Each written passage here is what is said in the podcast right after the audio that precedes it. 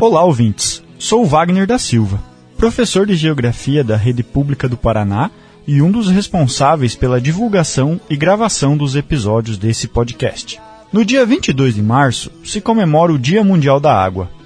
Esse elemento é, ao mesmo tempo, abundante no planeta Terra e de vital importância para todos os seres vivos. A Organização das Nações Unidas criou esta data como um marco para refletirmos, discutirmos e agirmos acerca dessa questão. Nosso planeta possui mais água do que terra emersa. Porém, mais de 97% dessas águas são salgadas.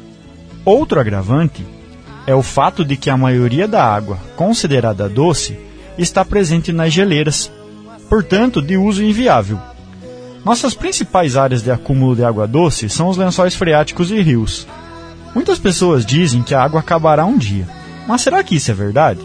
Entendemos que não, pois o ciclo da água renova o seu volume em nosso planeta.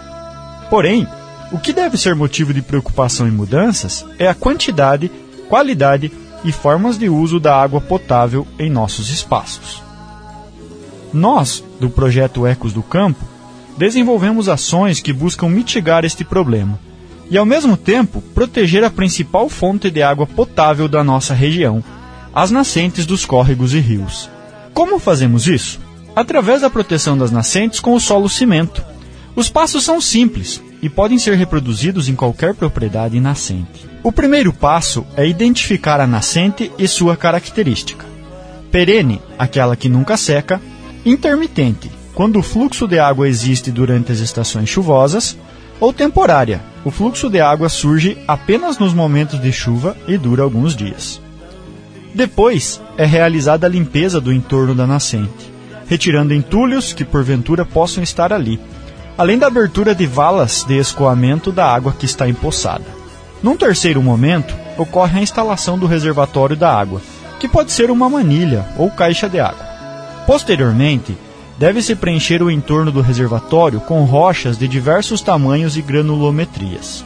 O próximo passo é vedar a superfície com a massa de solo cimento. Essa massa é feita com uma mistura de terra peneirada e cimento. Quanto mais argilosa for a terra, melhor será o resultado final. A proporção, segundo Costa Alemão 2015, é de três medidas de terra e uma de cimento. Já se o solo for mais arenoso, é prudente usar uma proporção de 4 para 1. Logo após a vedação, ocorre a instalação dos tubos extravasores e de limpeza. Como penúltima fase, acontece o adensamento e enriquecimento da vegetação em torno da nascente. Por último, é só realizar o monitoramento, limpeza e desinfecção periódica da nascente, dos tubos e das valas de escoamento.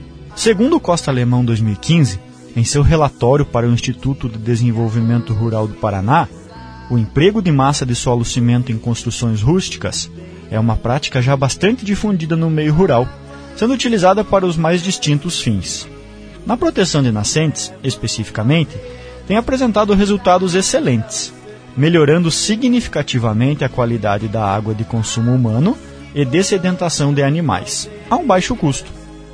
O projeto Ecos do Campo, realizado pela Casa Familiar Rural de São Mateus do Sul com o apoio da Petrobras, já realizou a construção de oito proteções de nascentes a partir do solo cimento, sendo duas em propriedades na comunidade de Rio das Pedras, quatro no Dois Irmãos, uma no Paió Grande e uma na colônia Taquaral, esta última sendo na sede da Casa Familiar Rural.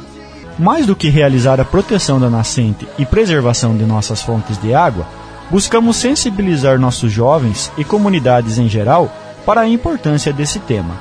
E você, o que pensa sobre a questão do abastecimento da nossa água potável? E o que está fazendo para preservar a qualidade desse bem tão caro a todos nós? Um abraço e até a próxima!